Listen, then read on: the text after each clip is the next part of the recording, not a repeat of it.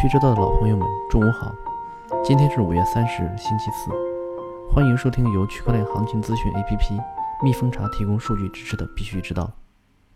首先来看数字货币行情，蜜蜂茶二十四小时行情早报，截止今日八点，BTC 报价八千七百二十七点零五美元，二十四小时涨百分之零点二一，交易量七十五点零八亿美元。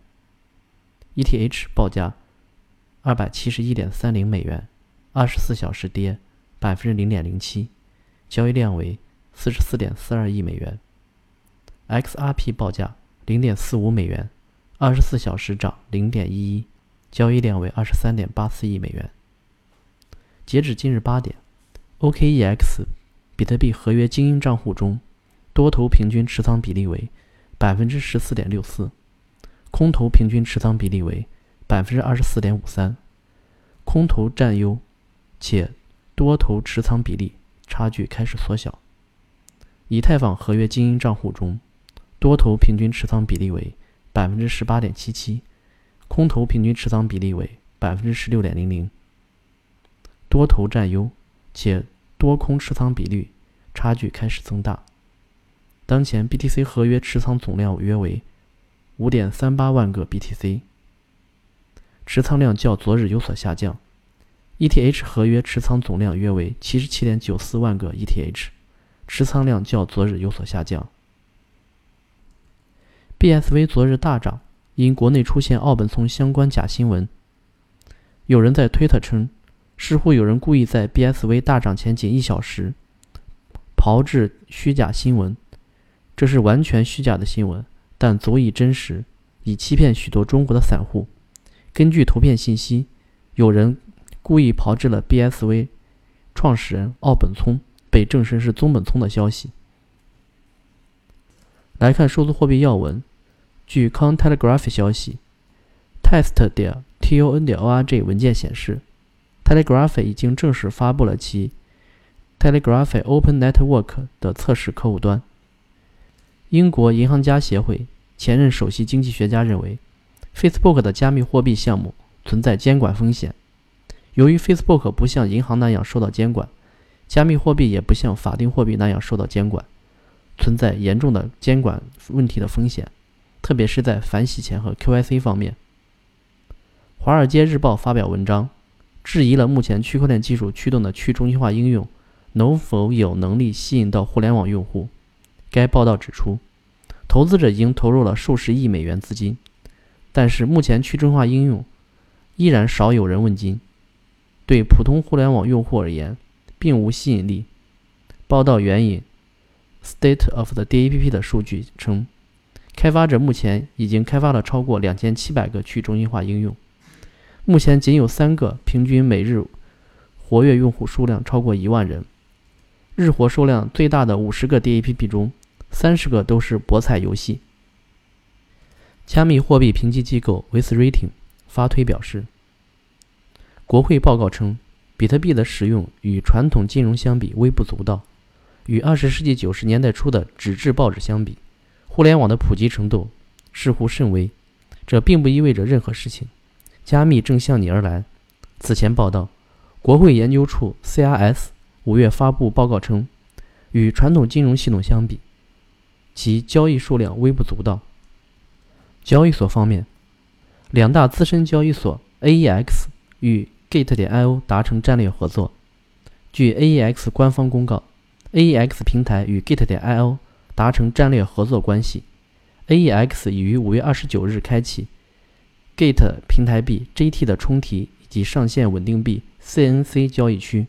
同时，AEX 联合 Gate 发起充值交易送。JT 活动，未来双方将在投资理财板块等生态协作上展开更深度的合作。五月二十九日，CRED 和币安官方宣布，基于币安 Chain 的 DEX 交易所即将上线并开通 LBA 对 BNB 交易对，将有一部分 LBA 代币从以太坊的 ERC20 切换到币安链，新代币将遵循币安链的。BEP2 的标准。五月二十九日，HNST 宣布将迁移至 BN 链，成为 BN 链上首个加密质押平台。同时，BNDEX 宣布上线 WISH。看来交易所都在看好去中心化交易所，都在积极推进自己的去中心化交易主链平台的生态建设。D Group 创始人赵东成，Bitfinex 已经上线了 LEO 的杠杆交易。因监管政策不明，印度加密交易所 Koinex 五月二十八日发布推文称，已退市币种。来看区块链行业方面。据 c o n t e l e g r a p h 消息，近日，世界经济论坛 （WEF） 宣布成立六个独立的第四次工业革命委员会，其中包括区块链、AI 等技术，以制定新的技术政策指导。浙大新增数字金融班，课程包括区块链与数字货币。据杭州日报消息，近日，浙江大学对外发布，该校竺可桢学院将新增数字金融。与智能财务两个班级，并于今年开始招生。浙大经济学院副院长方洪生表示，在新金融班，在金融学核心课程之外，加大数学、计算机与金融交叉课程的开发设计，加强计算机及其其他技术在金融领域的应用能力的教学培养。这些课程包括云计算、大数据技术、金融工程学、大数据与金融。人工智能与金融、区块链与数字货币等。巴西 BNDES 银行将孵化一批包括区块链等领域的在内的初创企业。外媒称，美国七名国会议员提请举办区块链论坛。据外媒报道，欧洲央行理事会成员再次强调央行数字货币的好处，但表示仍需谨慎对待。印尼商务部与区块链公司达成合作，将利用区块链技术改善航运业务。软件巨头 Salesforce 推出首款区块链产品。荷兰银行清算公司将为欧洲移动投资平台 BOX 提供区块链技术支持。丰田将试用区块链帮助企业、房主和电动汽车司机交换剩余电力。全球政策方面。美国立法者敦促特朗普顾问将区块链纳入新兴技术推广清单。香港证监会正在调查多家加密货币交易所 ICO 发行人。Block One CEO 凌晨在电报群表示，刚刚在白宫享用了午餐。他认为，美国政府或许在来年针对支持区块链的法则上有大的进展，但目前还需要大量的教育和沟通。安全方面。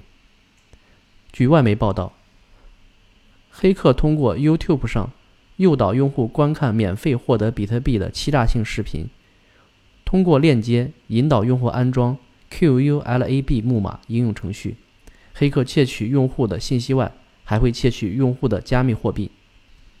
国际黑客和网络安全小组在一份分析报告中披露，全球有多达五万台服务器感染了一种高级加密劫持恶意软件病毒。这种软件会挖掘专注隐私和开源加密货币。据 Cointelegraph 消息，俄罗斯警方最近逮捕了一名来自哈萨克斯坦的加密金字塔骗局创造者。这名被拘留者被控通过承诺从加密投资中获得高额回报的骗局欺诈投资者。这里要提醒听众朋友们：天下没有免费的午餐，任何承诺高额回报的事情。大家都要谨慎对待。好了，今天的节目就到此结束，感谢大家的收听，我们明天同一时间再见。